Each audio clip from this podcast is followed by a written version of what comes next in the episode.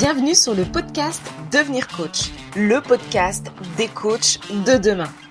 Vous vous intéressez au métier de coach ou alors vous démarrez votre carrière? Retrouvez ici tous les conseils et toutes les informations pour être un coach de qualité.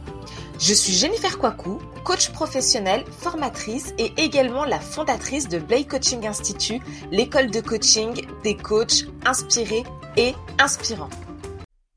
Bonjour à tous et bienvenue dans ce nouvel épisode consacré au défi du coach indépendant. Effectivement, si le coaching est passionnant, il est aussi semé d'embûches. Décryptons-les ensemble. Premier point, les difficultés que l'on peut rencontrer avec les clients. Il faut surtout que vous preniez en considération que chaque client est un univers à part entière. Certains ont des résistances au changement, d'autres peuvent se montrer sceptiques, voire parfois conflictuels. Par exemple, imaginez-vous face à un client qui, à chaque séance, remet en cause la pertinence de vos méthodes.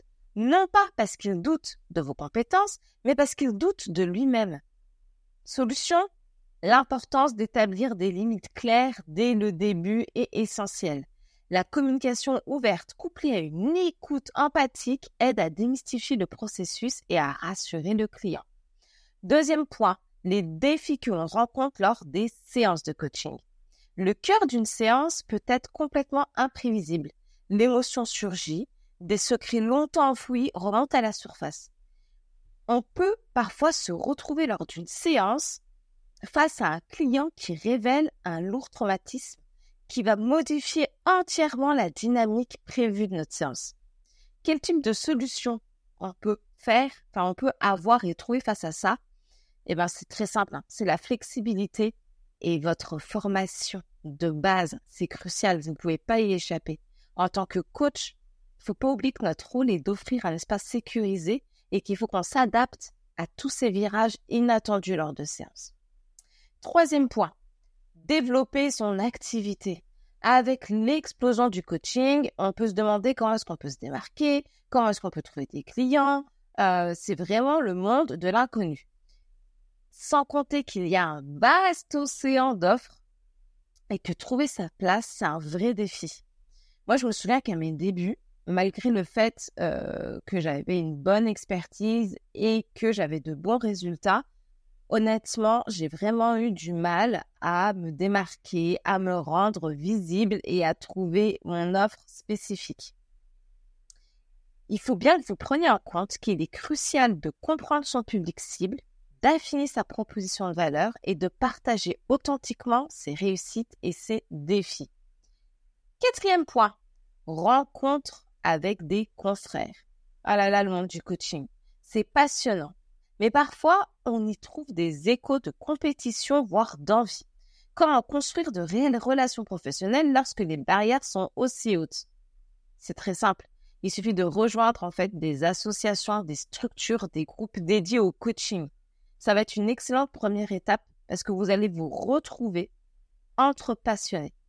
Vous allez vous retrouver donc dans des espaces qui vont vous offrir des moments d'échange authentiques, loin des dynamiques de compétition qu'on peut retrouver sur les réseaux sociaux par exemple. Cinquième point, la crainte de la concurrence.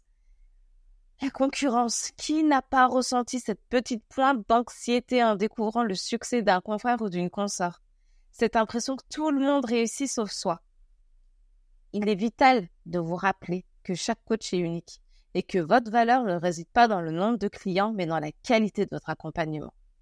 Sixième point, les promesses d'or. Là, là, mon Dieu, ça, je, c'est vraiment un combat de tous les moments et tous les instants pour moi. C'est ce piège des formules magiques.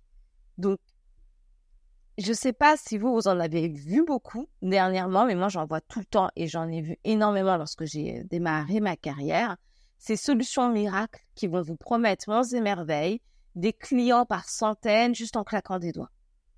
Vraiment, faites très très très attention à ça parce que non, en une semaine ou en trois jours, euh, on va pas vous donner une formule magique pour remplir votre agenda de clients ou autre. Ça n'existe pas. C'est un travail, c'est tout un processus.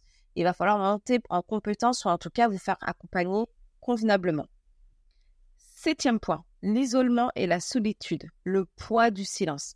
En fait, travailler seul, c'est aussi parfois ressentir le poids de la solitude, le manque d'échange, de retour, des, brainstorming euh, spontané autour d'une tasse de café, pardon, etc. Donc, il est essentiel de créer des moments dédiés à la rencontre dans des espaces de coworking, des webinaires, des ateliers entre coachs. Bref, brisez la routine et reconnectez-vous. En conclusion, être un coach indépendant, c'est naviguer entre moments d'euphorie et défis à surmonter. Mais en connaissant ces écueils et en étant armé pour les affronter, le voyage vaut chaque seconde. Et c'est également pour tous ces points-là que j'ai fondé Blake Coaching Institute. Parce qu'on vous prépare non seulement à être un coach de qualité, mais également un futur chef d'entreprise bien préparé. Et tout ça grâce à l'aide d'intervenants experts qualifiés dans leur domaine, que ce soit juridique, le marketing, la compta, la gestion d'entreprise et autres. Et ça, vous allez pouvoir retrouver toutes ces informations sur blakecoachinginstitute.fr et sur tous nos réseaux sociaux, toujours Blake Coaching Institute. Merci d'avoir écouté cet épisode et rendez-vous au prochain pour continuer à explorer le milieu du coaching.